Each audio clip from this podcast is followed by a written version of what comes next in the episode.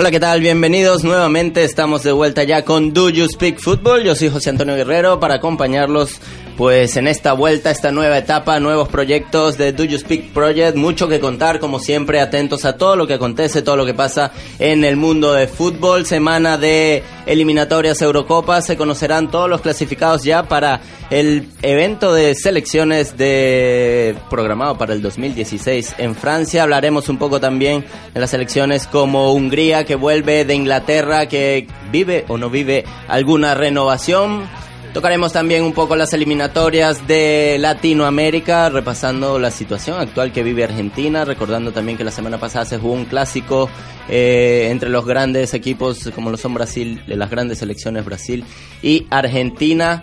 Eh, revisar qué pasa porque Argentina es noveno en la clasificación, seguirá, no seguirá el Tata comandando este equipo y por ejemplo y volveremos aquí también a España a hablar de Raúl, esta leyenda que nos regaló pues muchos goles, que nos regaló muchas alegrías, eh, también un poco de tristeza para algunos y por supuesto semana de clásico aquí en España. Yo soy José Antonio Guerrero, José Antonio Guerrero, recordar que pueden eh, eh, comunicarse con nosotros a través de nuestra cuenta en Twitter arroba speak-fútbol. Do You Speak Football vuelve como siempre comandado por el capitano, el periodista internacional, también comentarista en Bing Sport, el señor Alain Valnegra. Alain, un placer compartir contigo nuevamente. Bueno, felizmente finalmente lunes, ¿eh? como, como decíamos antes, y bienvenido a todos pues también contar ya, bueno, con nuevas caras, nuevos voces. Estamos eh, recorriendo, rodando, profesionalizándonos. Estamos con Florian Hope. Eh, está bien mi pronunciación de alemán, pues corresponsal de Divel, que bueno, comparte todos sus conocimientos, toda su historia y todo su amor al fútbol con nosotros. Florian, un placer compartir contigo nuevamente. Encantado de estar aquí. Y tenemos aquí a mi lado por la banda derecha hoy se estrena con nosotros Pete Johnson, él es corresponsal de Daily Mail y de Independent en Inglaterra. Hoy pues para hablar de lo que más nos gusta del fútbol, Pete, un placer compartir contigo. Hola, muy buenas, encantado de estar aquí. Pues en los controles tenemos a Alejandro, recordar Do You Speak Projects ahora en esta nueva etapa, nuevos retos, nuevas cosas, ya lo estaremos manteniendo al tanto. Vamos a comenzar hablando de la Eurocopa.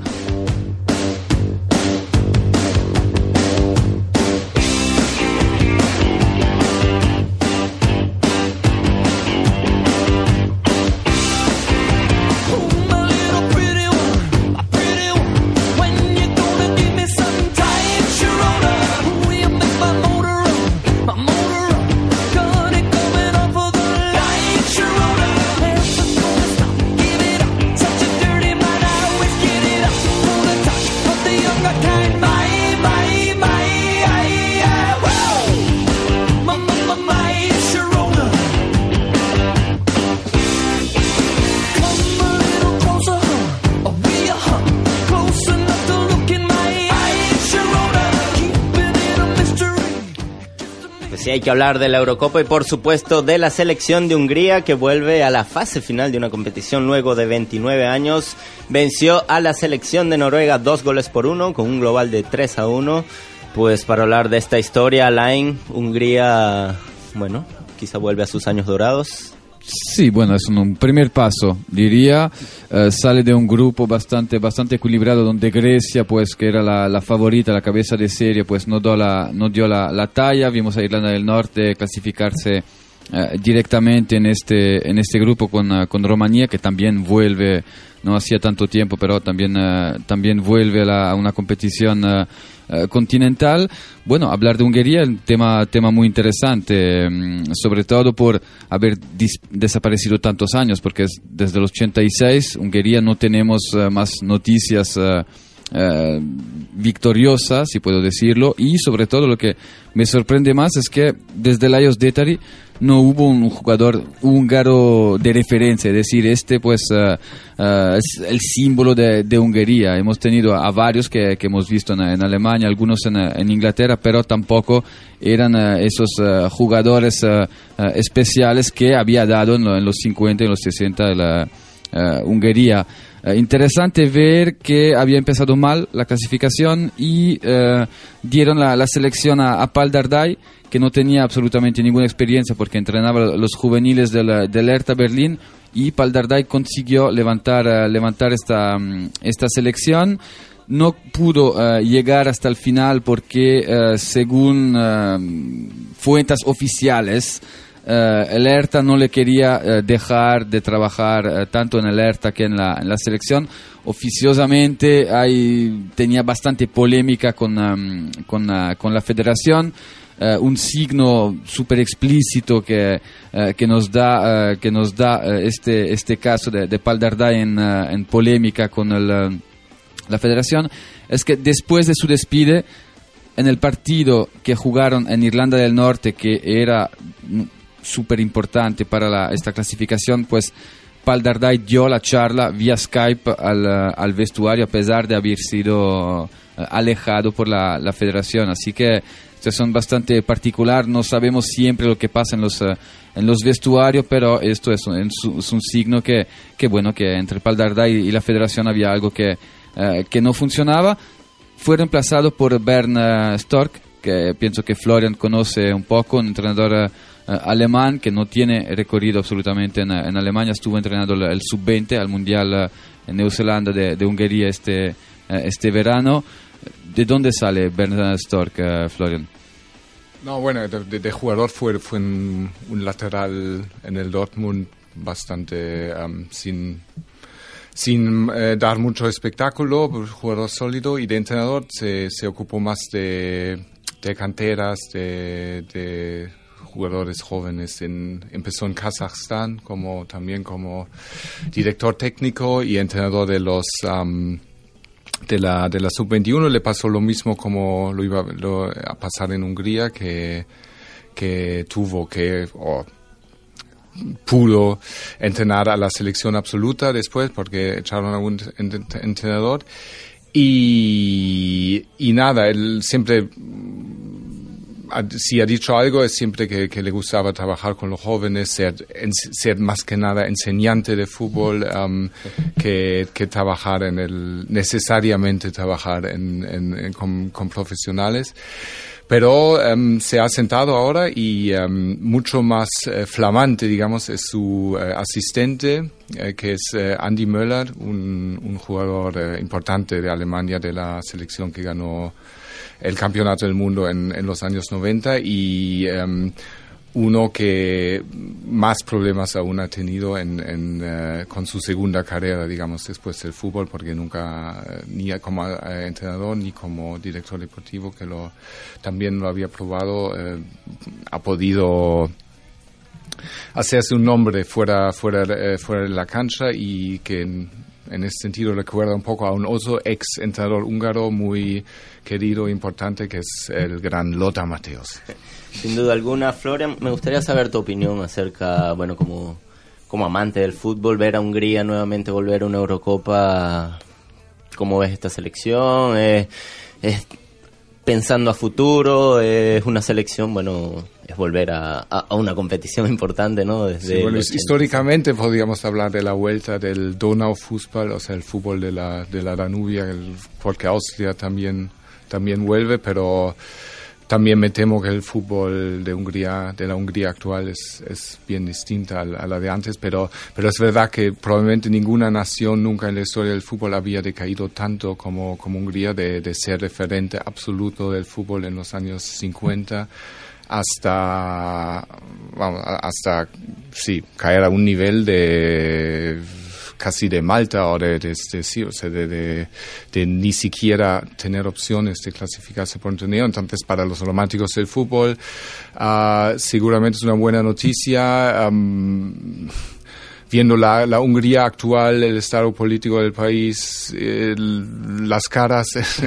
de algunos eh, señores con pelo corto en, en, en, el estadio ayer, no sé si tan, tan romántico tampoco es, creo. ¿Cómo lo ves, Pete? Esta vuelta a Hungría. Eh, estoy feliz que, que el formato del, del Eurocopa, que al, al, principio, al menos en Inglaterra, era polémico porque nadie quería tantos equipos, pero al final ha sido una buena cosa porque hemos visto la, la vuelta de, de Hungría y, y, y, otros países que hace mucho tiempo no ha sido capaz de, de llegar hasta unas, unas finales. Así que al final el formato nuevo ha sido una cosa buena. Pues sí, sin duda recordar que volvimos a vuelve eh, o arranca la, la, temporada con 24 equipos, la Eurocopa, perdón, con 24 equipos para el 2016, vuelve Hungría. Eh, también hay unos partidos muy interesantes para esta noche. Antes vamos, tenemos en línea a Álvaro, que bueno, eh, nos dará un poco la actualidad de estos playoffs de la Eurocopa. Álvaro, buenos días, ¿qué tal? ¿Cómo estás? Hola, buenos días, encantado de estar aquí. Pues Álvaro, hablábamos de la Vuelta de Hungría, recordar que estuvo en 1986 en una competición grande, pues vuelve a la Eurocopa, estará en Francia 2016. ¿Cómo lo ves? Sí, bueno, la verdad es que desde el 86 no juega Mundial, como dices, y creo que es desde el 72 que no juega una Eurocopa. Y bueno, vuelve a la Eurocopa, pero con un equipo con unas limitaciones técnicas increíbles, pero que bueno, que con Bernd Stork ha sabido ejecutar bien su estilo, su plan ha tenido bastante fortuna en la eliminatoria, hemos de decir, porque ha estado bastante más pareja de lo que puede decir el marcador, pero sobre todo creo que ha sido decisiva en la, actuación en las áreas de, Hungría con respecto a Noruega. Creo que la pareja central Slank y Gudmix han estado muy bien y cuando no lo han estado tanto, como en algunos momentos de la ida, ha aparecido un Gabor Kirali, que, que bueno, es el hombre de la semana prácticamente, y en ataque también una efectividad. Ayer vimos el golazo de Tamas Priskin, espectacular, quizá el gol de su vida. Y, bueno, en la ida también prácticamente en el único disparo de, de Clint Heisler también logra anotar. Así que la efectividad de la buena defensa y, bueno, una Hungría muy práctica. Álvaro, ¿qué tal? Soy Alan. Buenas, Alan, ¿qué tal? Mira, eh, respecto a Hungría, quería saber que no te decepcionó Noruega en este partido. También los cambios en el partido de, de ayer con, uh, con, Berget, uh, con Berget fuera, Soderlund, Eriksen de, de, prima punta. ¿Qué te pareció? Odegaard. Sí.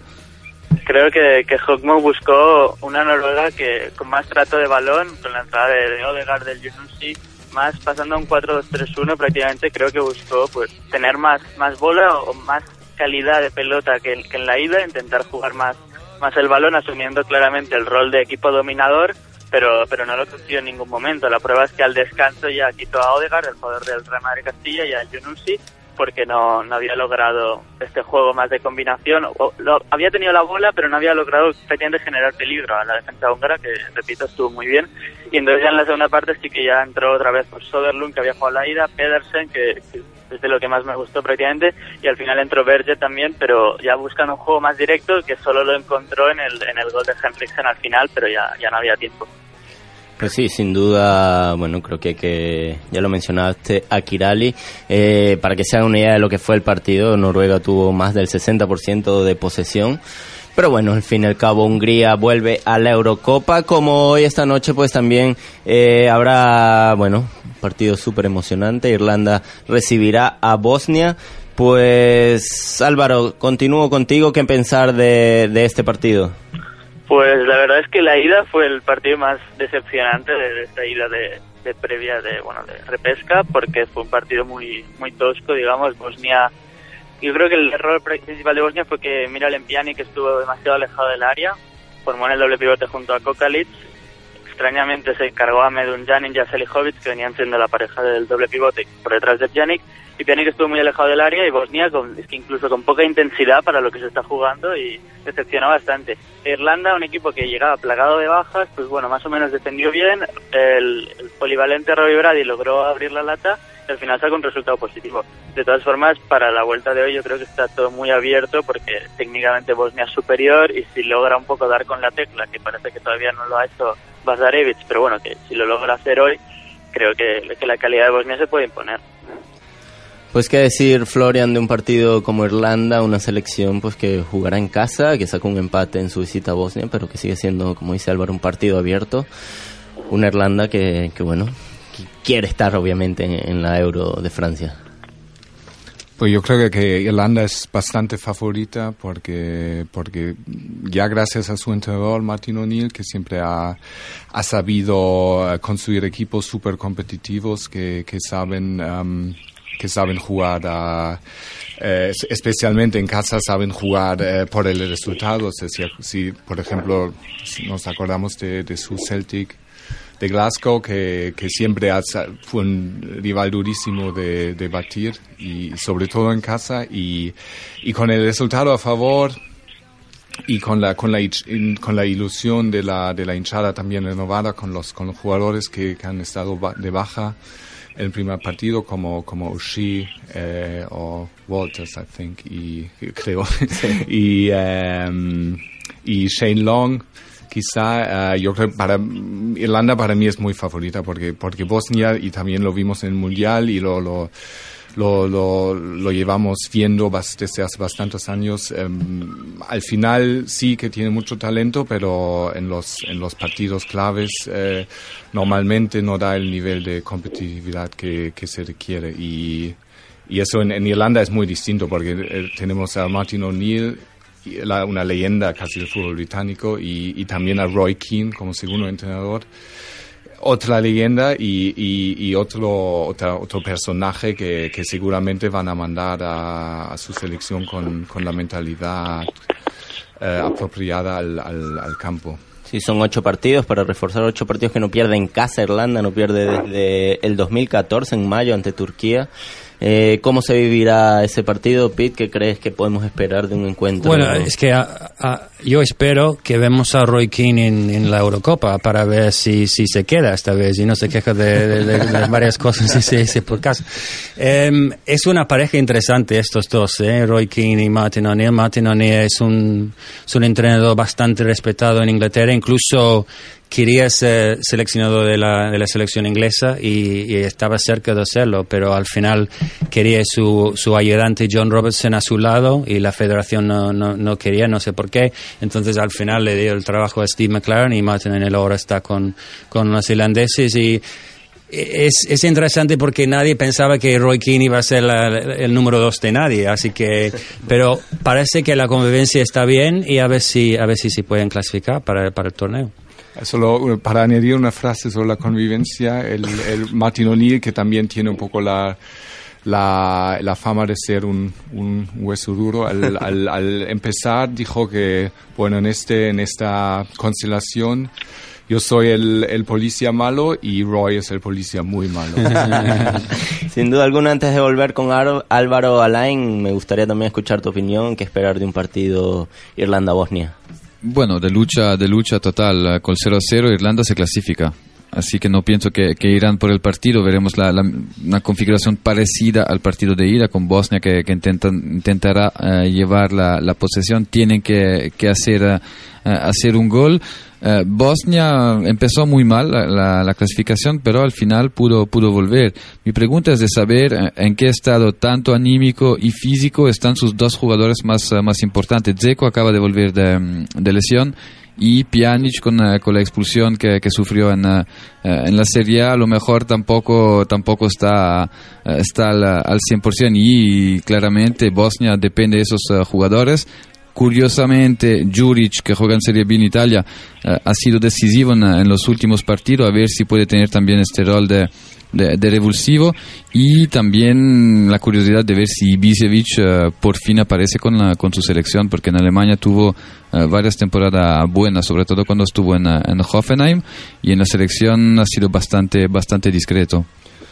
Pues esta noche, ya saben, Irlanda recibirá a la selección de Bosnia. no, solo para añadir una cosa que todos nos acordamos del, de la Eurocopa en Polonia, o la, el clasificarse Irlanda o no para el ambiente de la Eurocopa va, va a jugar un papel importante porque porque bueno Irlanda en ese sentido siempre es un es un plus para cualquier competición porque la, la, la hinchada más más, no sé, más cantante, pero también más pacífica, que, he estado allí y, vives situaciones increíbles, de verdad, en, trenes llenísimos, que, con cualquier otra afición del, del mundo pasarías un miedo realmente eh, tremendo pero de, ser no sé qué cosa. Con, con Irlanda es, parece una fiesta.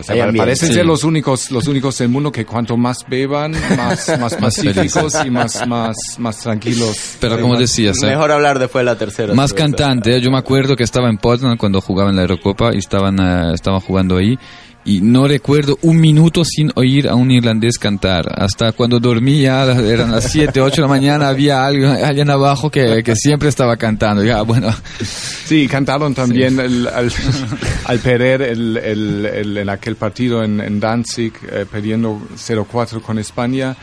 Lo, el, el- el partido acabó bajo canciones increíbles de la, de la hinchada irlandesa. Por cierto, Roy Keane, eh, en, en, en, aquel- en aquella Eurocopa de comentarista, dijo que eso era una vergü- vergüenza que, que, que estar allí solo para cantar y que, que Irlanda debía debías eh, tener mucho más eh, autoexigencia y ser mucho más competitivo y eso es posiblemente lo que lo que se ve en el campo porque Irlanda estuvo hundida después de Tapatonia hay que decirlo o sea, el- el- Sí. el- en la en la en la en la Eurocopa aquella hace cuatro años hizo bueno casi un poco el ridículo deportivamente luego en la clasificación para el mundial Ah, lo tuvo muy mal, yo creo que perdió con Alemania 0-5 o algo en casa.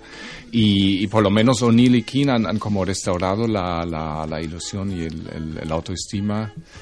Y, y nada, o sea, no, quizá no es una Irlanda tan, tan feliz, tan sonriente, pero quizá una Irlanda más duro de batir. Pues seguro si clasifica podría ponerle ambiente a la euro. En Francia vamos a cerrar Álvaro, pues ya para mañana Eslovenia, Ucrania, Dinamarca, Suecia. Bueno, me gustaría escuchar tu opinión de lo que serán estos partidos, ya para conocer a todos los clasificados a la euro de Francia 2016. Sí, pues creo que Eslovenia es la que peor lo tiene, no solo por el resultado de ida, sino por las sensaciones que dio. Necesita prácticamente un milagro en Maribor, porque Ucrania fue muy superior, el resultado es corto para lo que se vio y bueno, creo que es la consagración de que Konoplianka genera miedo, pánico prácticamente en sus rivales, porque el planteamiento de Sretsko Katanek se basó básicamente en eh, controlar al jugador del Sevilla y digamos que se olvidó de que en, en el otro lado también está Yarmolenko y sobre todo Fedetsky, que el lateral del Nipro, que creo que hizo un partido espectacular. Y bueno, Eslovenia, como digo, se centró en, la- en tareas defensivas, se encerrará en Konoplianka, con Kurtic, el jugador de Atalanta, muy encima, pero, pero descuidó la otra banda, donde Campbell, claro, tendía más a irse al medio por la falta de creación, sobre todo por la poca participación de Birsa y de Illicit, y, y bueno, Ucrania fue muy superior, Selesnyov estuvo muy bien también y encima para este partido recupera este Panenko, que es el pivote titular y creo que Ucrania es muy favorita y salvo que se dé un gol pronto en Maribor y tal, yo creo que Ucrania no ha de tener problemas para pasar. Y en la otra eliminatoria, quizás la, la más igualada hasta ahora, el, el, Dinamar- o el Suecia-Dinamarca. Vimos a una Dinamarca que intentó más jugar la bola con mediapuntas técnicos tipo Eriksen, Kallenberg. Había que comentar la baja de Crondelli, que sigue siendo duda para la vuelta. Y en cambio Suecia un juego mucho, mucho más directo, con Ibra y Berg bajando prácticamente todas las pelotas y con un muy buen Forsberg, el jugador del RB Leipzig, que anotó el primer gol, forzó el penalti el segundo y recogía prácticamente todo lo que le dejaban tanto Ibrahimovic como Berg, que le ganaron prácticamente todas las acciones a, a Ager y a Jaer, la pareja danesa que estuvo francamente le- lenta y hasta torpe. Y bueno, sacó un gol al final Dinamarca, gracias sobre todo a la entrada de Yusuf Poulsen, el compañero de Forsberg, curiosamente, el otro jugador del RB Leipzig. Y bueno, ese gol le da, le da mucha vida a Dinamarca. Espero un partido parecido, Dinamarca dominando, Suecia buscando un juego directo y, y yo creo que va a estar bonito y, e igualado. Pues esa es la opinión de Álvaro. Álvaro, muchas gracias por compartir con nosotros. Eh, bueno, en el próximo Do You Speak esperamos contar contigo. Perfecto, muchas gracias a vosotros. Pues será Álvaro aquí haciendo este análisis de lo que serán los playoffs de la Euro, bueno, la vuelta ya de, para conocer los clasificados a la Euro de Francia 2016. Pete, ¿algo más que quieras añadir eh, acerca de estos partidos? No, con, eh, con ganas de verlos, porque por lo mucho que un España-Inglaterra es un partidazo, es un amistoso, y estos partidos con, con tanto en, en juego son siempre muy, muy interesantes. Pues ya que mencionas el España-Inglaterra, nosotros dejamos aquí lo que son los repechajes de esta camino a la Euro y vamos a hablar precisamente de la selección inglesa.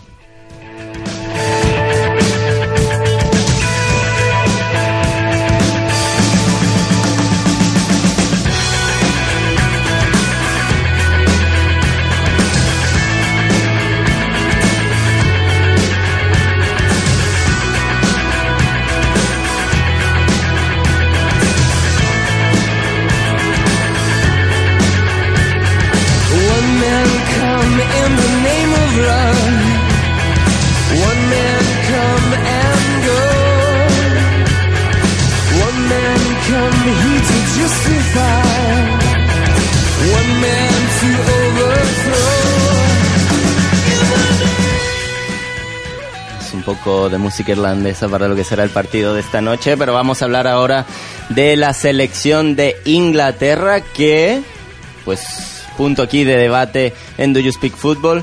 ¿Vive o no vive una renovación? Pete, bueno, Pete Jensen, les recuerdo, corresponsal del Independent y de Daily Mail en Inglaterra, pues te lo pregunto de frente, Pete. ¿Vive una renovación la selección inglesa?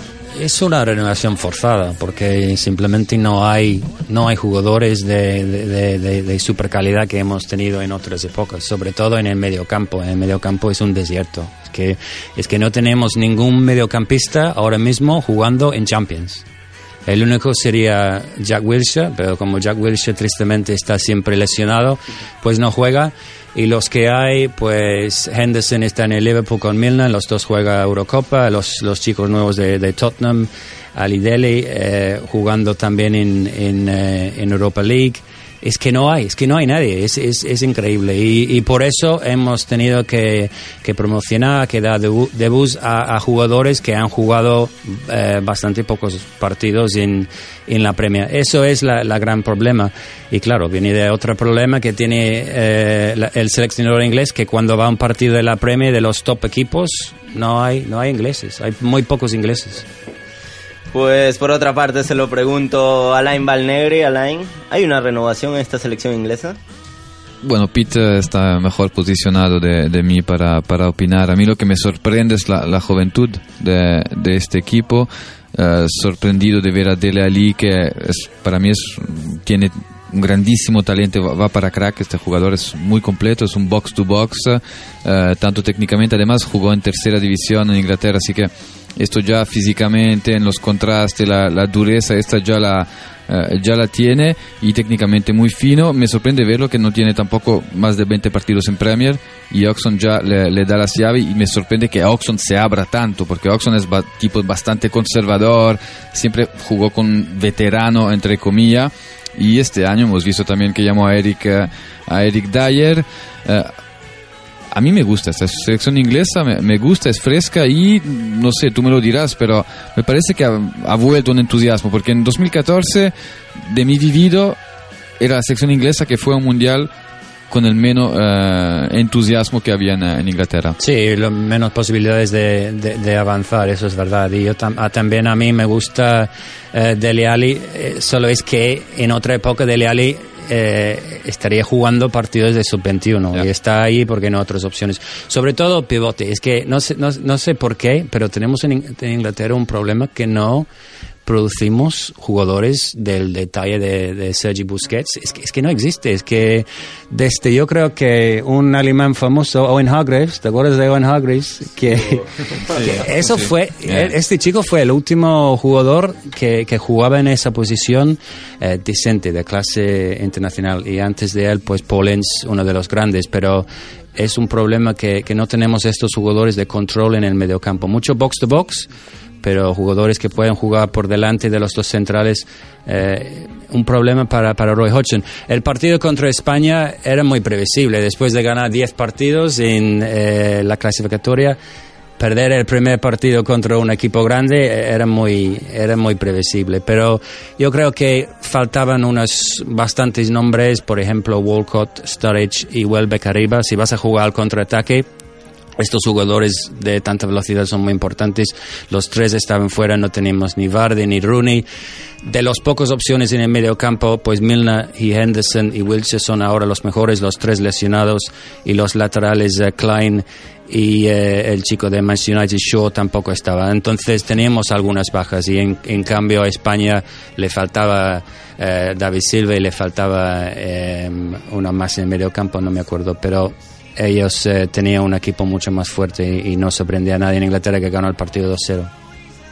Pues, ¿qué decir de esta selección inglesa? ¿Renovada, no renovada? Pitt tiene su punto, Alain le gusta, es un equipo joven. Creo que tiene razón Pitt en el sentido de que es una renovación forzada.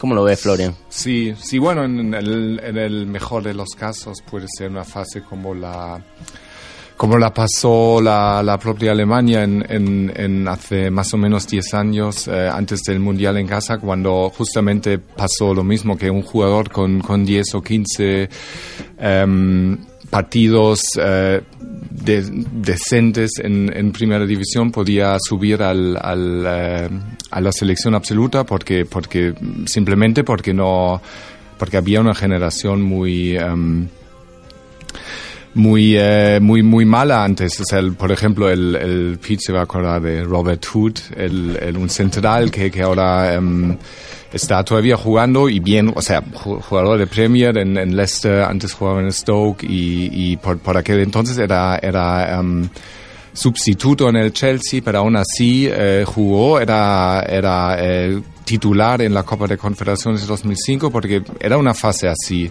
Y, y, lo único que puedes hacer es lo que están haciendo, apostar por los jóvenes y, esperar. Y a veces, y es, es, es, diríamos que es como la, la sería la lectura que se, de Alemania, que, que luego te puede pasar que cinco o seis años después tienes talento de sobra, porque, porque, porque de, algún momento a otro te, te salen, porque, porque da fruto el, el, el em, alguna mejora en, en, en, las academias, en el trabajo con, con las canteras que, que, se están haciendo en Inglaterra, que se están intentando, y, y en un país de fútbol tan, tan grande y tan importante como Inglaterra normalmente no se queda... Um, tantos años sin, sin talento. Lo que sí es verdad que, que probablemente no es una, una coincidencia que, que faltan justamente los mediocentros y este tipo de jugadores porque también tácticamente el, el, el fútbol inglés por ahora no está no está al, al, al, nivel más, más alto, pero me repito, es, es, justamente todo lo, lo, que se podía decir de Alemania hace 10 años y mira dónde están ahora campeones del mundo. Campeones del mundo, bueno, espero. ¿eh? Ganas. ¿eh? Pues, por cierto, Inglaterra jugará con Francia el día martes en Wembley Stadium, pues será otra prueba, ¿no? Será revisión. Sí, un partido que ahora tiene una importancia futbolística menos importante, claro, por todo lo que ha, lo que ha pasado.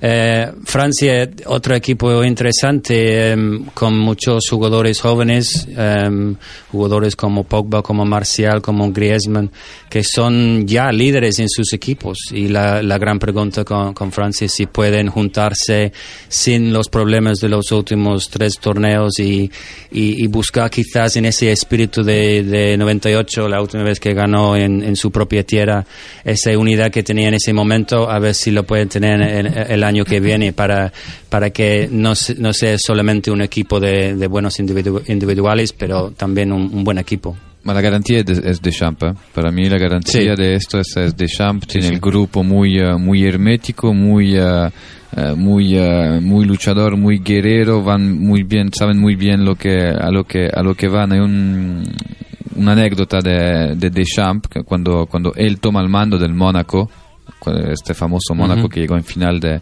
eh, de Champions. Durante la pretemporada se acerca a Julie y sabe que Julie es un, era un jugador que necesitabas darle las llaves del equipo, tenía que sentirse líder. Y le dice, mira, ahora te vas a... Estaban en la playa te vas en, la, en el agua, saltas en el agua y, gritos de guerra, ahora yo soy el general, mando aquí, vamos a ganar, vamos a pasarlo bien y traes a todo el equipo ahí en el agua. Y lo hizo y el equipo lo siguió y vemos el resultado de, de Julie. Con, con Deschamps sí necesita generales porque sabe la importancia. Él era uno de los generales de, de este equipo, eh, carismáticamente con, uh, con Blanc llevaban el, el vestuario lo gestiona bien porque tiene más personalidad que, que Blanc es, es, más duro, más duro dentro. Según mí lo consiguió. Tiene mala suerte que hay, bueno, hay evento extradeportivo ahora que están perjudicando al grupo, pero habrá que ver si no esos, uh, esos eventos van a fortificar el grupo, que va a ser el grupo más, más hermético, será más luchador y también concluir que, recordando que Francia son únicos dos títulos que ha ganado, han sido dos competiciones que uh, organizaban. Sí, sin duda alguna, eso es un dato súper importante. Creo que una muestra también de esta nueva Francia se vio en lo que fue el Mundial de, de Brasil 2014. Creo que, el equipo, como bien dice Pi, trabajó bastante unido. Creo que sencillamente es una muestra. Es llevar a cabo una Eurocopa y bueno, es una Francia que, que yo creo que mete miedo, Florian. Sí, bueno, equipo hay, seguramente hay que ver qué va a pasar con, con Benzema que quizá van a jugar sin Benzema porque, bueno, las últimas revelaciones que había no no, no apuntan a, nada bueno para él, pero también hay que recordar que, que jugaron el Mundial sin Ribery y, fue una, al final fue una liberación. O sea, no se sabe si, si, em, si sería una baja tan importante como, como ahora em, suponemos. Luego estoy de acuerdo con Alan, o sea, el, el, el, la Eurocopa de Francia para Francia se va a jugar, por, por lo menos es lo que parece ahora con bajo la, la, impresión de los atentados de París, se va a jugar sobre todo a un nivel mental, anímico y, y bueno, es muy triste porque el Estadio de France, el, el, lugar de la final va para siempre va a ser el lugar del, del, del atentado, nos va a intentar, nos va a acordar de, de, de, de, los atentados y a los franceses muchísimo más y, y la historia tiene muchos ejemplos de donde un equipo ha sacado fuerza y energía de, de, una adversidad como esta y bueno, hay nos ha enseñado todo esto que hay cosas más importantes que, que seguramente un amistoso como anoche, que de lo que he leído, el, el, en Inglaterra se planea cantar la Marseillaise, los, los, los, los, aficionados ingleses también, o sea, va un, va un más, más que nada un partido del, de la hermandad, de, la ya, cordial. sí, ya han vendido 70.000 entradas y esperen eh, que hay estadio lleno, sí, sí, con todo el apoyo a Francia. Pues apoyo, ya lo saben, Inglaterra recibirá la selección de Francia, todo esto camino a la Euro del 2016. Vamos a seguir con más aquí en Do You Speak Football. Desde Europa vamos a viajar hasta Sudamérica.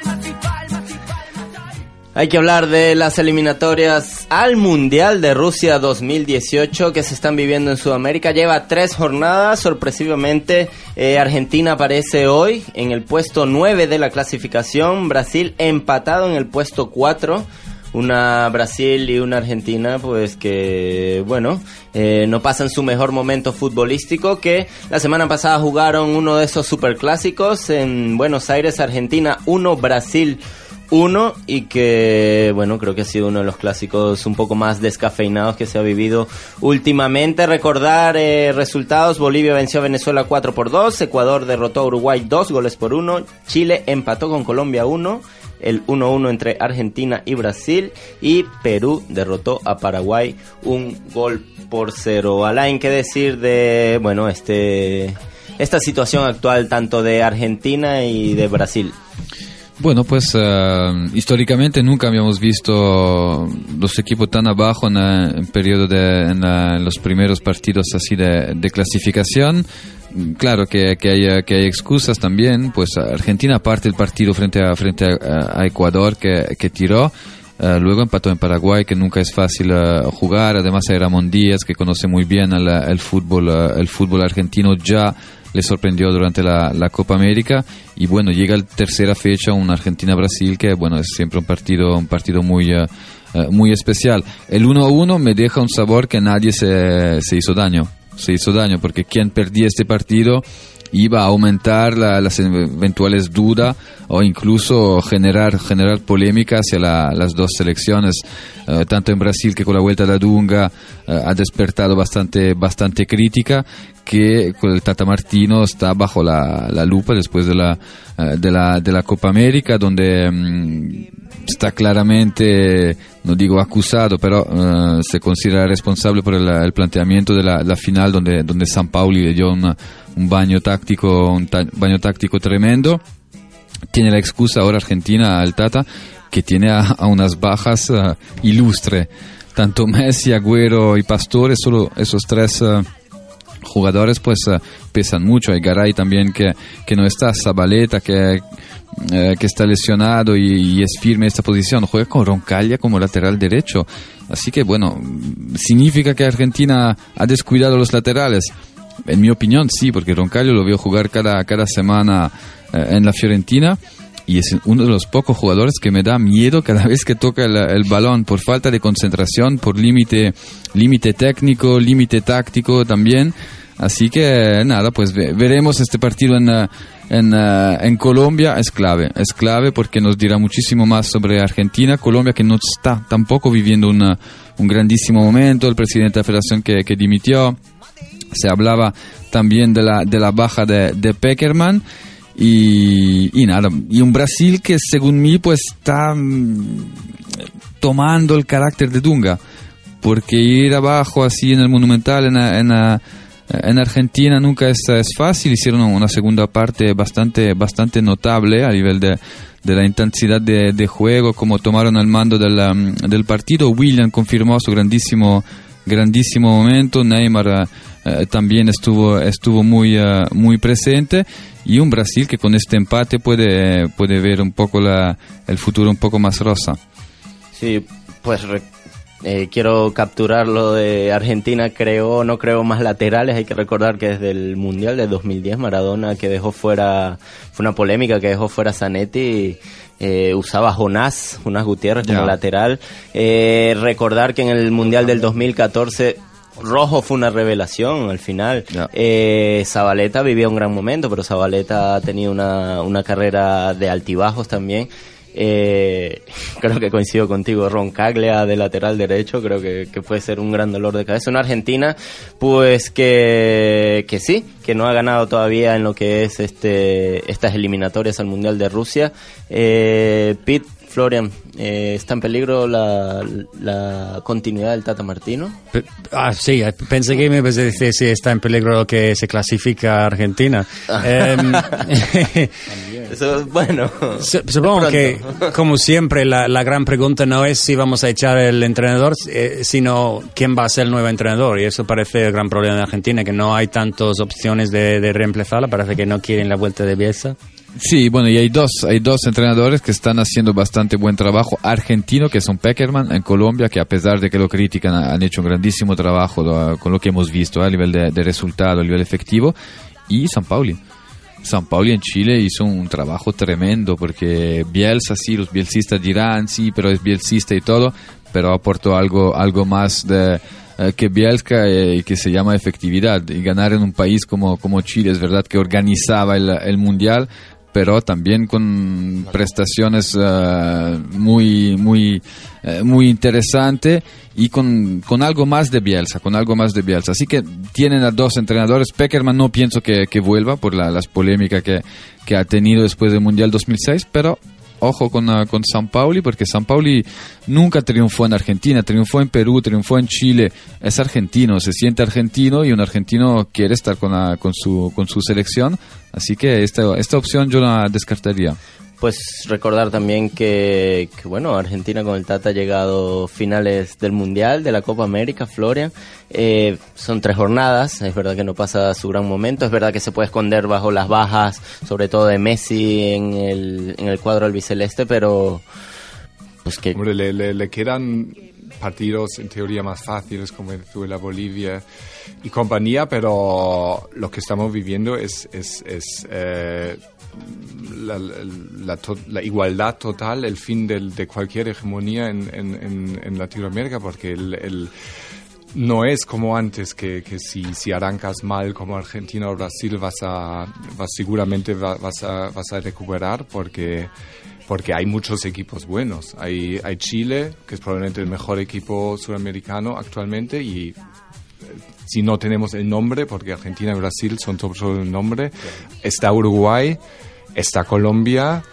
O sea, que ya son sorpresivo Ecuador que comenzó la Sí, está Ecuador ya con, con, con, con nueve, puntos. O sea que, vamos, ya son cuatro puntos, que eh, cuatro equipos que difícil va a ser superarles. Y, y luego están Perú y, y Paraguay que, que tampoco van por sus peores momentos. O sea, es, es muy emocionante y yo creo que, el, que, el, que, el, que el, un cierto nerviosismo en, en Argentina es, es esta vez es más que justificado, por más que sean 15 partidos por jugar. Y si, si, si se pierde en Colombia, lo que siempre puede pasar, o incluso si, si se empata, son, son ya, serán más que, serán dos partidos para remontar.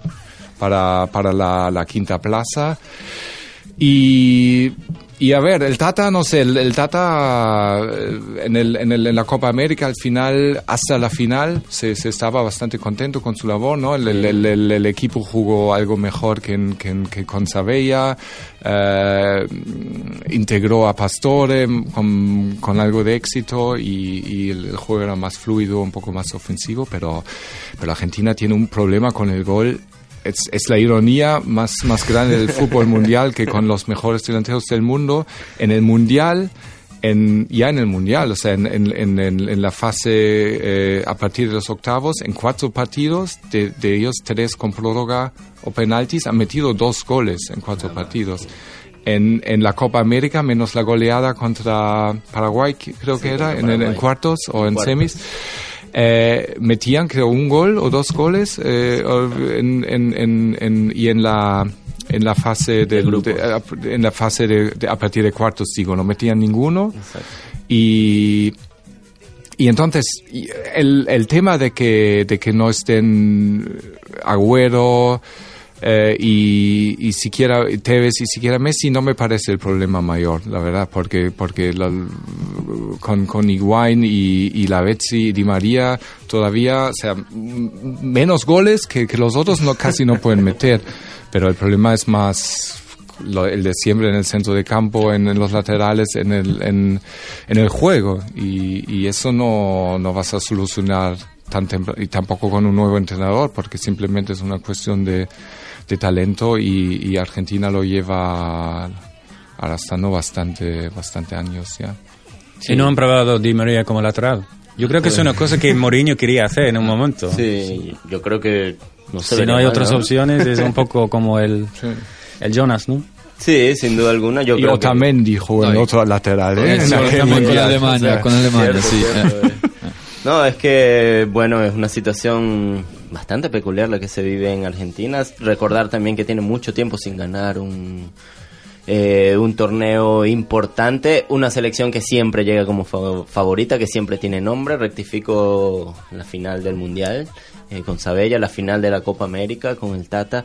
Eh, pues que le falte gol, que le falte lateral a, a esos jóvenes que siempre vemos llegar a equipos, ya vemos, bueno, por ejemplo, a Correa llegando a, al Atlético, futuros nombres, Craneviter ya Sí. Craneviter podría ser la solución. Siempre, Sí. siempre, sí, a lo que me refiero a eso, que siempre hay jóvenes saliendo y que, y que a estas alturas en un fútbol tan ofensivo que no tengas gol, que no tengas laterales, incluso ofensivos, creo que, llama mucho la atención. No, Pastore, Pastore que lo, ponga al lado de, Mascherano. De ver a, a la hora de la, de la creación también Pastore, según mí, se puede adaptar a, a- a este, a este rol. Claro, necesita el pitbull al lado que le, le vaya a recuperar balones y, y le se lo pase, pero tiene la calidad técnica, eh, es excelente en el juego corto, en el juego largo y sobre todo salta muy bien entre línea. Y lo hemos visto contra Brasil, cuando Banega pudo saltar entre línea, tuvo la, eh, la ocasión para, para definir el, el partido y le está faltando también, eh, eh, también mucho, mucho esto en, en este aspecto de juego. Pues una selección de Argentina que se las verá con Colombia en esta nueva fecha. Será el día martes, será la jornada 4 de las eliminatorias de la Conmebol camino a Rusia 2018. Colombia, Argentina, Venezuela jugará contra Ecuador, Paraguay, Bolivia, Uruguay, Chile y Brasil recibirá a la selección de Perú. ¿Algo más que agregar chicos de estas eliminatorias de la Conmebol? Solo una cosita, que me, me, me fascina la, la posibilidad que perdió Costa eh, fichando, entre comillas, para España, porque han, han cambiado el entrenador. Yo creo que con Donga, él hubiera tenido mucho éxito. ¿eh? Sí, Ahora- sí, tiene una crisis del 9. Jugó a Olivera, llama a Olivera, que yo daba para, para desaparecido. No sigo el brasilero, pero daba para desaparecido. Volver con 35 años así a la, la selección, con los grandes 9 que, eh, que estábamos acostumbrados a tener de, de Brasil. Claro, yo también, Diego Costa, lo hubiera visto con Dunga. Sí, nosotros lo hablamos, Pete, alguna vez aquí en Do You Speak Football hace tiempo, incluso durante el Mundial. Creo que Costa se adaptaba mucho a lo que era el juego de Brasil durante el Mundial y que al de España sí puede ser un killer, pero no, no se adapta. a Le cuesta mucho, le cuesta mucho. Es que, como dicen ahora- hoy en día muchos periodistas, pero también parece que están diciendo lo mismo los, los propios jugadores de España. No hace falta un delantero centro en este equipo, no hace falta. Exactamente, pues bueno, eh, muy curioso este caso de Diego Costa con la selección de España. Eh, se perdió su, su canariña, su camiseta canariña. Ya veremos cómo termina yendo a la España y cómo termina leyendo a la selección como, de como la maldición, ¿no? Para Sí. los dos lados, porque sea como si como una prueba de que se ha hecho algo mal, que esas cosas no se deben hacer, porque Y el lo fútbol es tal, tal arcaico que, que, que no se cambian las nacionalidades y Lo los- que lo están pagando los dos. Pues dato curioso, pues vamos a cerrar últimos 10 minutitos aquí en Do You Speak Football. Vamos a hablar de Raúl y nos centramos en el fútbol español.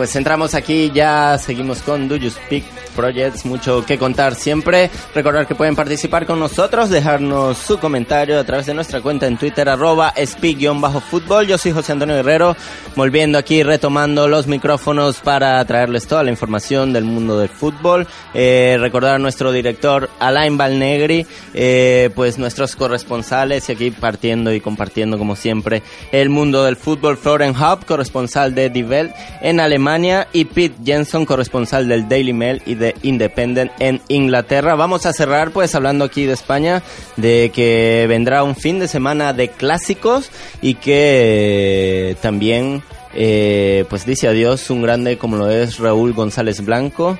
Pues primero unas palabras o un adjetivo para describir a Raúl Florian. Pues es otro clásico, ¿no? O sea, el- el- el- es un poco lo único que se puede decir que quizás un poco irón, o no sé, es que, el- que, que se despida contra un equipo que se, que se llama Ottawa Fury, que, que más pinta tiene de tercera liga de hockey sobre hielo que de, que de fútbol. Pero bueno, es- se va, se va un, un grandísimo jugador, un, bueno, un caballero, todo, todo está dicho sobre Raúl, pero, pero lo que lo que me gustaría destacar es que realmente ha, ha sabido eh, mantener la dignidad y la, la compostura hasta el final de su carrera. No, no, no ha habido no ha habido nada que, que, que, que pueda disminuir su, su, su leyenda. Adjetivo online para Raúl. Sí, bueno, profesionalidad eh, extrema. Un jugador que, que siempre se ha, se ha cuidado, se ha, ha cuidado también siempre su, su imagen. A mí me gustó muchísimo cómo salió del Madrid y cómo se, eh, cómo se involucró en, en su experiencia en, en Alemania, en el, um, en el Schalke, Schalke 04. Y nada, nada que decir, como decía Florian, eh, al, al final todo eh, hemos gastado, gastado adjetivo y, y explicaciones y análisis de, de Raúl. A mí lo que me gustaba más como de, de Raúl como, como jugador de fútbol eran sus movimientos, eran sus movimientos porque podía jugar de, de prima punta con un físico que no era adapto a, jugar eh, en esta eh, en esta en esta posición pero tenía esta picardía esta inteligencia de, eh, en los movimientos que, que poquísimos delanteros tienen Sí, yo creo que jugaba en una baldosa. Pete, un adjetivo para Raúl. Muy luchador, muy luchador, porque no es fácil eh, sobrevivir en el Real Madrid eh, y no te ayuda nada siendo uno de la casa, porque muchas veces eso es una desventaja, no una ventaja. Parecía que cada año fichaba otro delantero centro y él sigue ahí y también tengo mucho respeto por él por su decisión de, después de Madrid no jubilarse eh, y ganar mucho dinero eh, fuera de Europa sino ir a Alemania a la Bundesliga una liga bastante dura y jugar allí en Schalke. Yo, eh, yo fui a, a entrevistarle cuando estaba allí y estaba tan feliz con la vida, eh, yo creo que más feliz que había, había estado en, en, toda su carrera casi en, en Real Madrid, simplemente porque era muy relajado, no salía cada día en, en la portada del, del, del, diario de deportes y simplemente podía disfrutar de su fútbol y, y al final era un tipo, y es un tipo súper futbolero, si hablas con él y hablas solo de fútbol, está encantador de, de, de hablar de, de, ese deportes y ha, ha sido una, una carrera increíble. Quizás no ha sido el gran talento de fútbol, fútbol español, pero por su trabajo, por su inteligencia, su profesionalidad y todas las otras eh, características, ha, ha sido una leyenda y es una leyenda. Sí, sin duda alguna, yo parto por allí por de clásico, yo también lo, lo, mi adjetivo sería clase de Raúl porque efectivamente se fue a Alemania, después es que posteriormente se fue a Qatar al, al Said y pues ahora terminando, cuando ya pensaba que se había colgado sus botas, se va al New York Cosmos, ayer como dice eh, Florian, pues terminó ganando el Cosmo 3-2 al Ottawa Fury y, bueno, es una manera de decir nuevamente adiós con un título encima.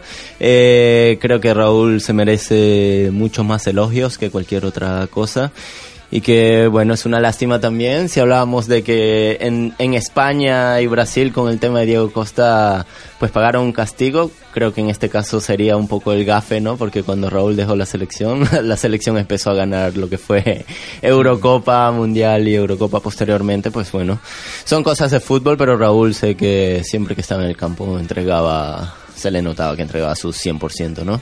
Sí, hombre, será interesante lo que, lo que va a hacer ahora, que él, él, él dice que le gustaría volver a, a, al Real Madrid, pero que no es el momento, que es un claro guiño a Florentino, se supone, que no va, no va a volver antes de que, o mientras esté, esté Florentino.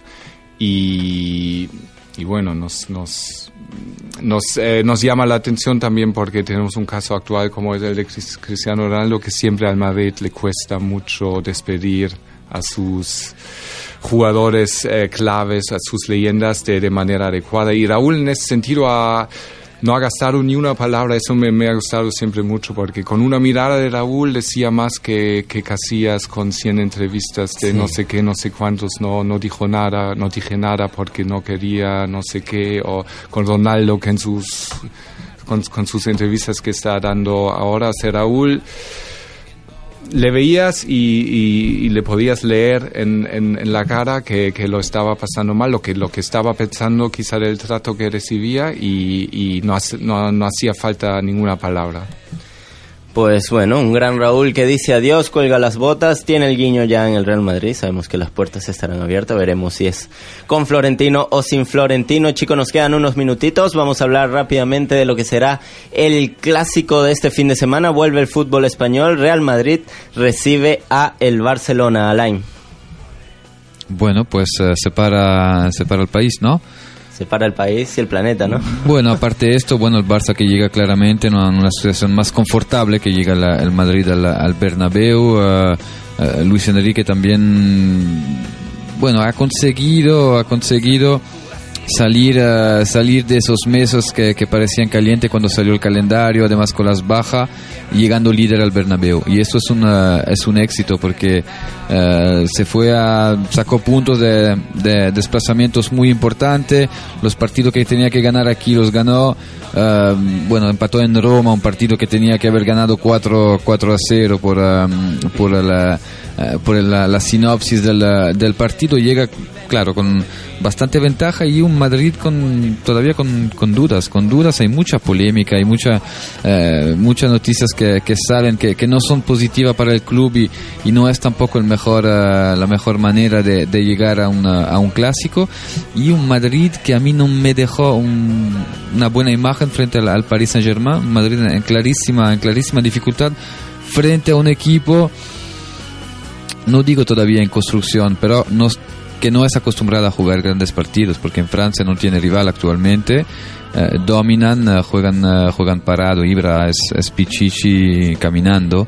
Um, así que será, será muy curioso de, de, ver planteamiento y sobre todo la actitud de este Madrid, porque si existe de verdad uh, problemas en el vestuario de relación interpersonal con, uh, con, Rafa Benítez, que hemos podido ver también en Sevilla, que los suplentes hablaban uh, de um, las decisiones que, que tomaba este partido podría, uh, podría evidenciar todavía, todavía más este, este malestar que hay en la, en la plantilla del, del Madrid y no digo que llevar a un despide, pero um, hacer uh, convertir la, la, posición de, de Benítez uh, todavía más, más débil.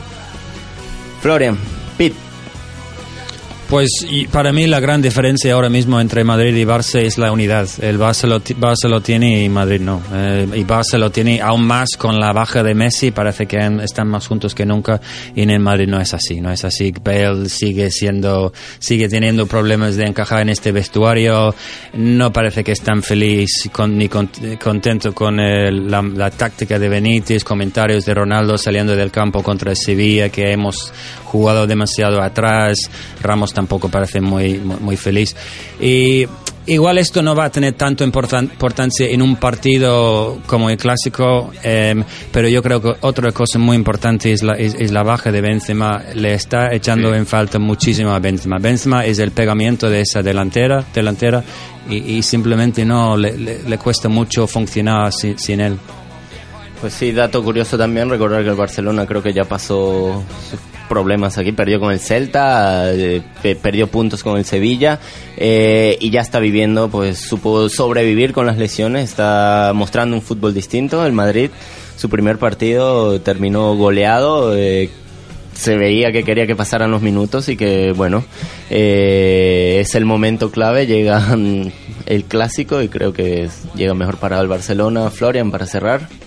Sí, hombre, el, el, Barça está cachondo, ¿no? Como dijo Peque, para, para jugar ese partido y, y sabe muy bien por qué, porque, hombre, si, si, si alguien les habría dicho que, que, llegasen con tres puntos de ventaja sobre el Madrid al Clásico con tantos problemas que ha tenido el Barcelona, eh, no lo habrían firmado seguramente y ahora saben que casi pueden como matar el proyecto Benítez en el Madrid con, un, con una victoria contundente. Yo creo, estoy de acuerdo con Pete, no no, no, no, me puedo imaginar que el Madrid juegue contra el entrenador en, en, un, en un, clásico porque porque um, porque al final es un clásico y, es, y, los jugadores saben que todo el mundo está está mirándoles y también para su propia su propia valor eh, es importante dar una buena imagen pero pero con tantas incertidumbres que, que hay y ya sabe, conocemos las dinámicas que, que, hay, que hay en los equipos pues Benítez está trabajando con casi toda la plantilla porque muy pocos se han ido a las la fechas internacionales o va a haber un master plan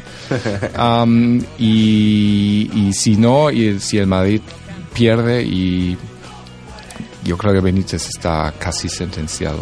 Si cuando se va a efectuar la despedida sí. es otra cosa, pero... Para enero. ya lo veremos, no pasan su buen momento, chicos.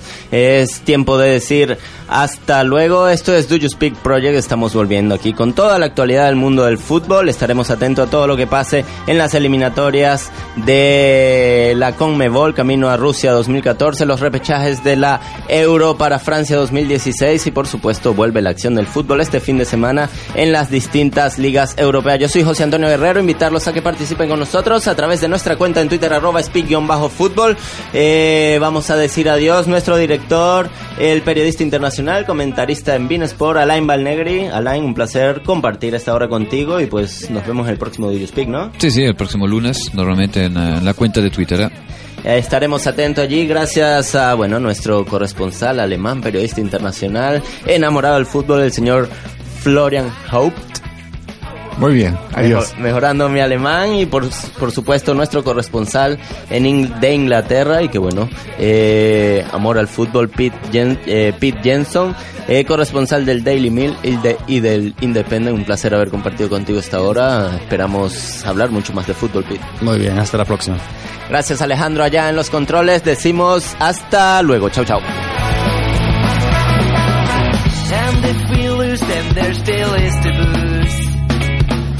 Well, in the few days, new party, new game. Go boys, get it on, keep fast, crush more. Kick some